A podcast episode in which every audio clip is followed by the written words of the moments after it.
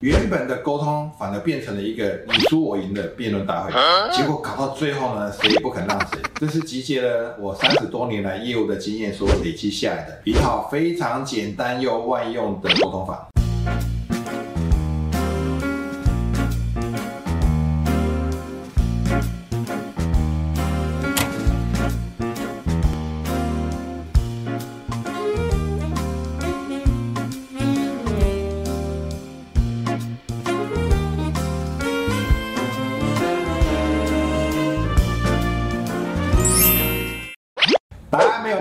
只有好用或不好用。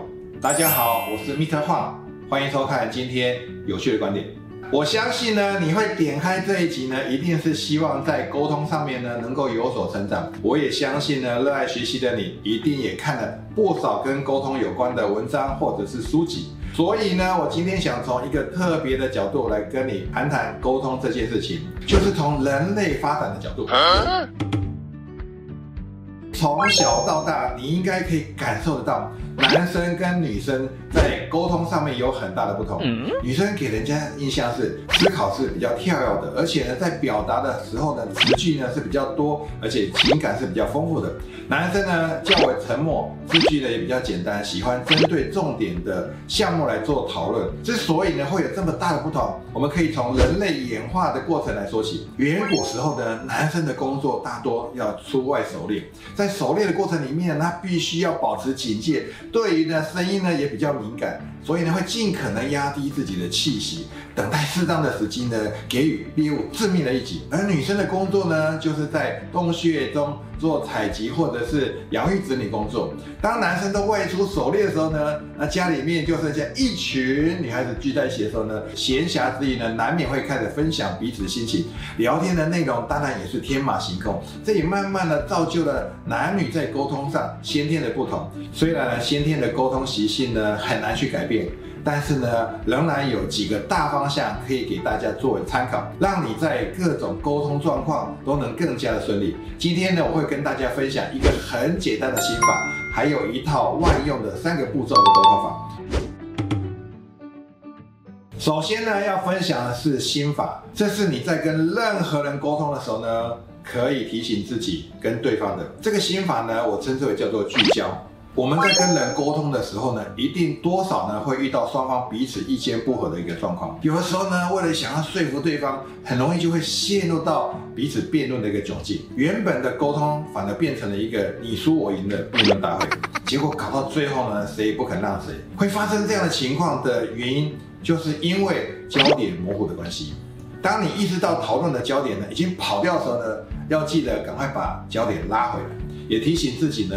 不要落入辩论输赢的一个情境。然而，在跟人沟通的时候，我们也常常呢会犯一个错误。你可能没有注意到，你不是在沟通，你是在告知。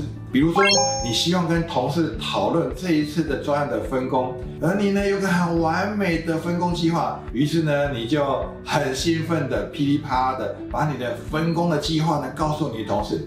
但这个时候呢，同事可能听完就不开心了，他会觉得为什么要按照你的方法去做呢？所以呢，你到底是在告知他呢，还是想跟他沟通并且讨论呢？接下来呢，要跟你分享本集最重要的部分，这是集结了我三十多年来业务的经验所累积下来的一套非常简单又万用的沟通法，就只有三个步骤。第一个，先听；第二个，提问；第三个，表达。第一步要先听，不论对方呢找你讨论事情，或者你想找对方讨论事情呢，都要先邀请对方先说说他的想法。这个时候呢，你要做的事情就是专心的聆听。聆听呢有三大禁忌，第一个呢，有些人是假装在听，这是行不通的；第二个呢，选择性在听，这也是行不通的；第三个呢，听自己想听的，这也是行不通的。第二步，提问。在对方讲完他自己想法之后呢，你可以就刚才的内容里有不确定的地方，再次的跟对方做一个确认。这点呢，也会让他感受到你非常重视他的想法，才会想做进一步的确认。最后，你可以询问他是否可以表达你自己对事情的看法，征求对方的同意，也是一种重视对方感受的一种表现。因此，千万不要小看这个步骤。第三步，我称这叫表达，在对方同意你发表看法之后呢，再把自己原本想沟通的要点呢向对方说明。通常呢，只要前面两个步骤有确实的做到，最终都可以达到理想圆满的沟通结果。在工作上跟同事、主管沟通讨论事情之后呢，建议大家都能够养成一个良好的习惯，就是要留下记录。你可以透过会议记录的方式，做成文件档，或者用 email 方式，把这次讨论的结果呢写下来并寄给对方。如果没有这样做的话呢，接下来呢就会发生你的以为跟对方的以为不一样，那这次沟通就等于无效。你的认知有时候觉得应该是这样，但是对方。认知可能那样，为什么？因为你们没有留下一个很好的一个沟通或会议的记录。最后呢，也想跟大家说，沟通前的心理状态其实已经决定了成败。不管你当下正感到愤怒，或者是对方处于低落的状态，这都不是一个很好的沟通时机。